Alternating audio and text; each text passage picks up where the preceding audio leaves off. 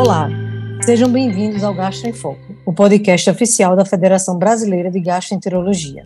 Neste episódio, conversaremos sobre o tema diverticulite aguda, antibiótico e mesalazina para quem? Eu sou Roberta Almeida, gastroenterologista em Recife, Pernambuco e coordenadora da Comissão de Assuntos Vitais da Federação Brasileira de Gastro. E hoje eu tenho o prazer de conversar com o Dr. Mauro Bafuto.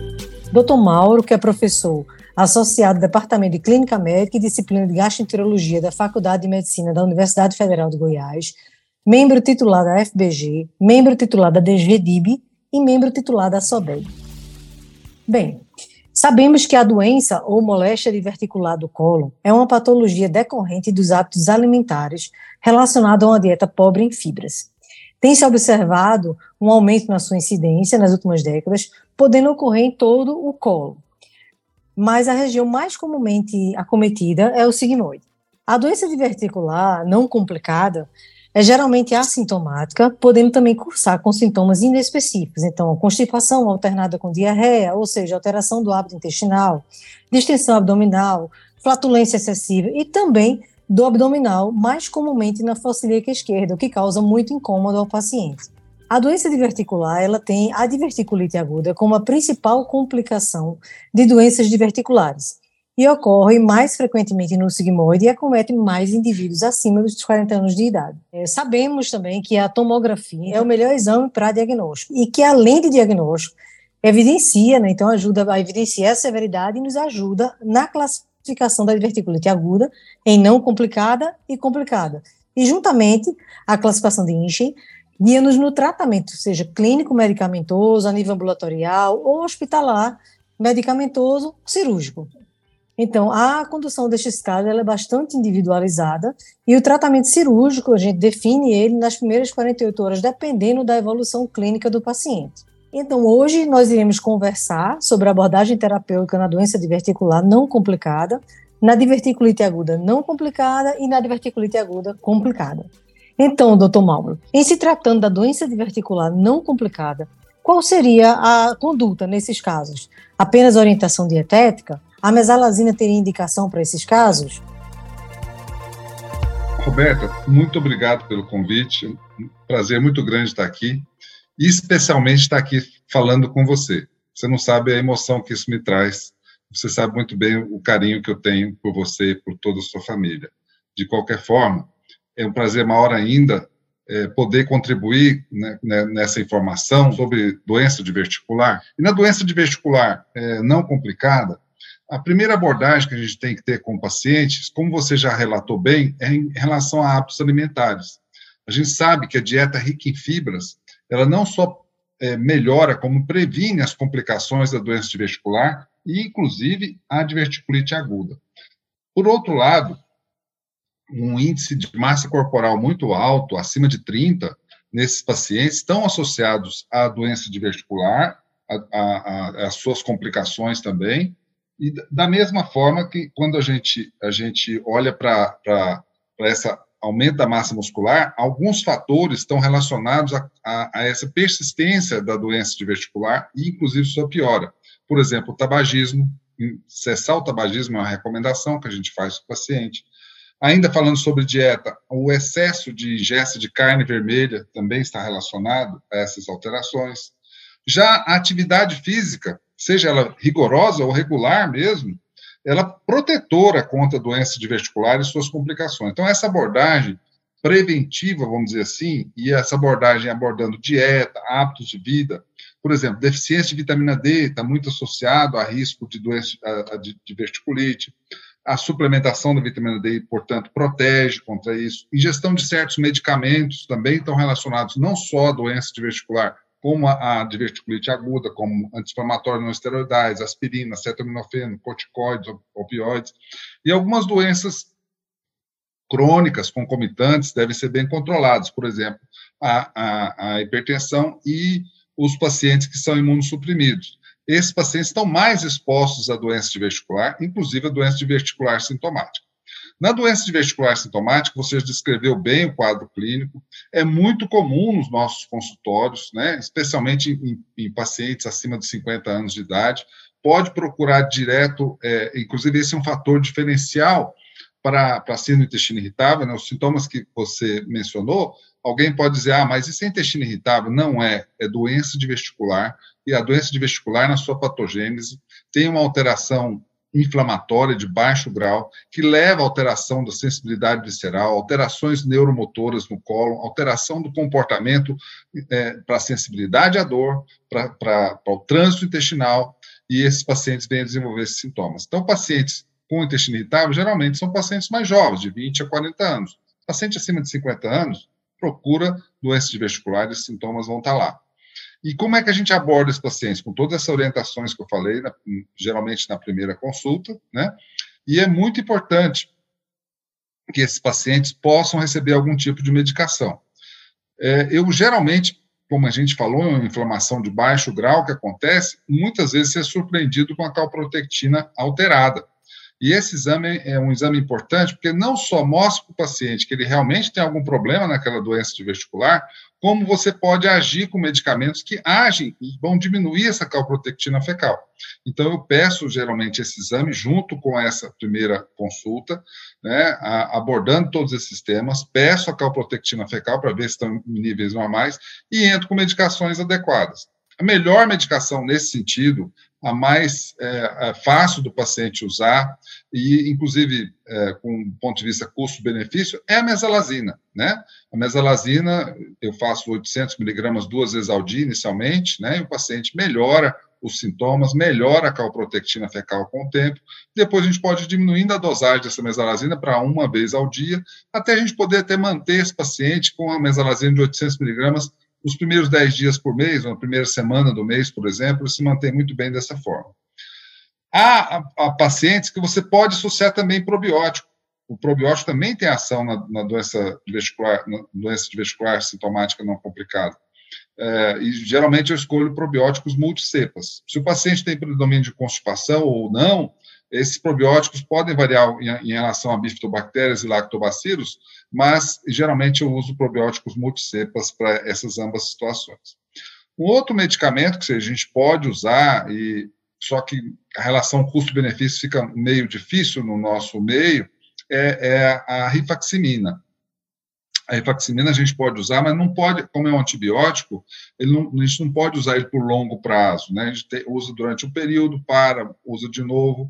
É, em alguns pacientes, a gente pode até lançar mão da rifaximina é, com bons resultados. Mas aqui no nosso país, ela, na bula da rifaximina que a gente tem, está é, tá, tá, tá, especificada para encefalopatia hepática, que também tem uma excelente atividade para esse fim mas é, é um outro medicamento que a gente pode lançar mão. Mas a mesalazina, nesse caso, é um excelente medicamento.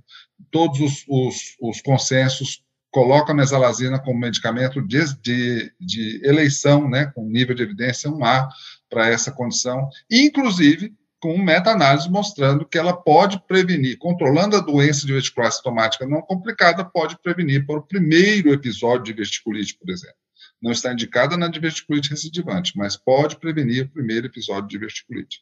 Então, a abordagem do paciente, o tratamento nessa condição, Roberta, é desta maneira. Perfeito, Mauro. Então, assim, suponhamos que esse paciente seguiu as orientações para a doença diverticular. E como já foi dito, assim, tem-se a diverticulite como principal complicação. Então, considerando um paciente com diverticulite aguda não complicado, seja rinche 0 e 1A, como seria a abordagem terapêutica nesses casos? A mesalazina, antibiótico terapia? Como é que a gente conduziria esse paciente pensando na diverticulite aguda não complicada? A diverticulite aguda não complicada é a principal forma de manifestação da diverticulite. É, como você mostrou bem, a, o, o RINX 0 e 1A, né, é, é, é, mais de 70% dos pacientes se manifestam dessa forma, ou seja, é a diverticulite que se apresenta somente é, com uma inflamação do, do mesocolo, sem sinais de perfuração, abscesso, fístula ou qualquer outra complicação. É, isso deve, obviamente, a tomografia tem que ser feita com contraste endovenoso, né, para seguir os parâmetros é, corretos, né, e tradicionalmente era, era, era esse tratamento consistia de antibiótico terapia e internação hospitalar.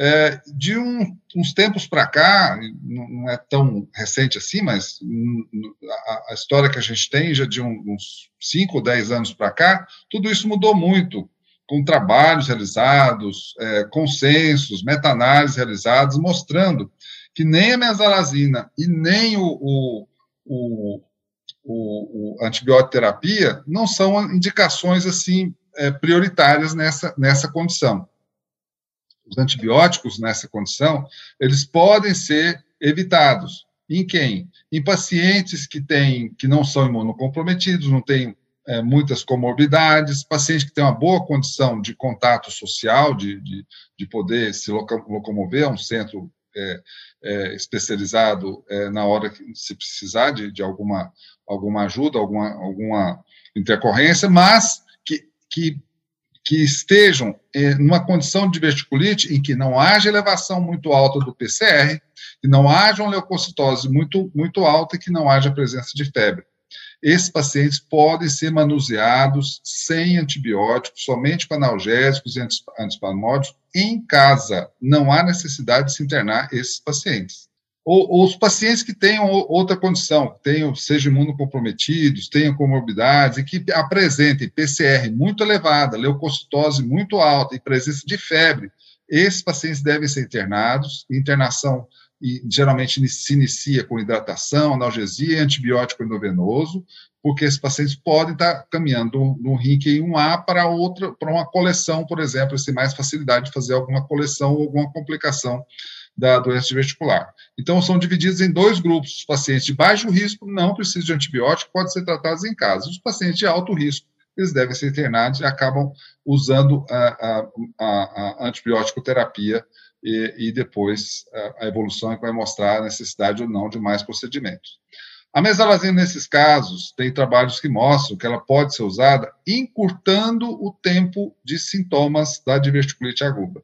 Isso pode ser feito, e, e eu geralmente utilizo a mesalazina no, no, após diverticulite aguda, e que esses pacientes vão ter menos tempo de sintomas, e isso também é um fator agregador para o uso da mesalazina nessa situação. Mas na doença diverticular sintomática não complicada, o que a gente tem de mais atual é justamente isso que eu te falei. Os pacientes de alto risco têm um tratamento, os pacientes de baixo risco têm outro tipo de tratamento.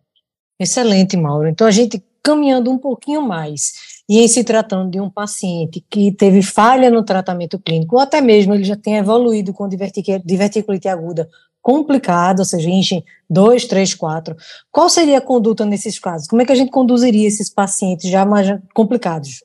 Sim, esses pacientes demandam internação hospitalar.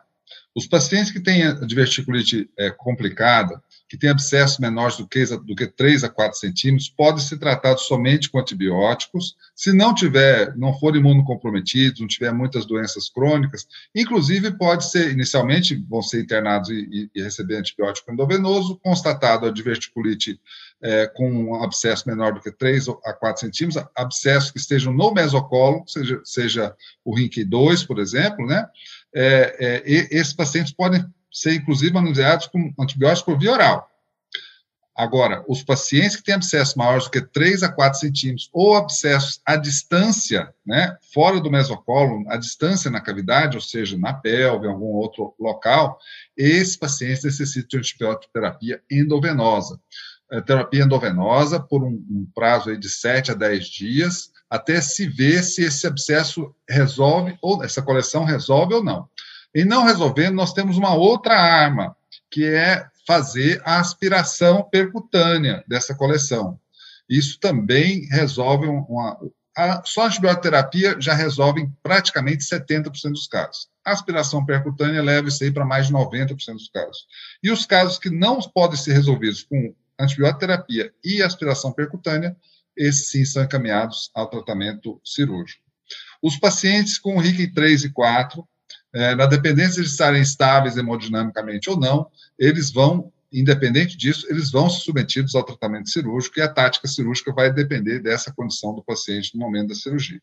Portanto, na cirurgia, na diverticulite aguda complicada, as estratégias são essas. Os pacientes têm que ser internados, têm que tom tomar hidratação, analgesia, dá preferência para meperidina na analgesia, né? Antibiótico EV, Se esse paciente melhora, o antibiótico pode ser até passado para via oral, como eu falei. Lembrando que, nesses pacientes com diverticulite complicada, mesmo nos dias atuais, cerca de 35% até 35%, até um terço né, desses pacientes vão se submeter a um tratamento cirúrgico.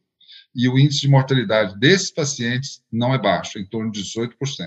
Portanto, nessa condição, é um doente mais grave, né, demanda toda essa atenção, e as estratégias são essas que a gente conversou. Então, hoje vimos que a doença diverticular está aumentando sua incidência, podendo ser assintomática ou com sintomas inespecíficos, tem a diverticulite como a principal complicação, né, podendo ser complicada ou não complicada, e o mais importante de tudo isso aí é a abordagem terapêutica desse paciente. Então, desde a orientação dietética, uso mesalazina, antibioterapia, indicação cirúrgica, ou seja, tratamento ambulatorial ou a nível hospitalar. Então, aí fica o alerta aos colegas gastroenterologistas que a abordagem terapêutica define até a evolução desse paciente. Queria agradecer ao Dr. Mauro pela disponibilidade e por sempre contribuir de forma enriquecedora com a educação médica na gastroenterologia. Dr. Mauro é um grande amigo e para mim é uma honra ter dividido esse momento com ele. Eu que agradeço, Roberta. Um grande abraço a todos. Você acabou de ouvir mais um episódio do programa Gastro em Foco, o podcast oficial da Federação Brasileira de Gastroenterologia. Todas as edições estão disponíveis no site www.fbg.org.br e também nas principais plataformas de streaming. Nos encontramos no próximo episódio. Até lá! Apsen, o cuidado que transforma. Conheça o Quintal Apsen, um portal exclusivo para profissionais da saúde.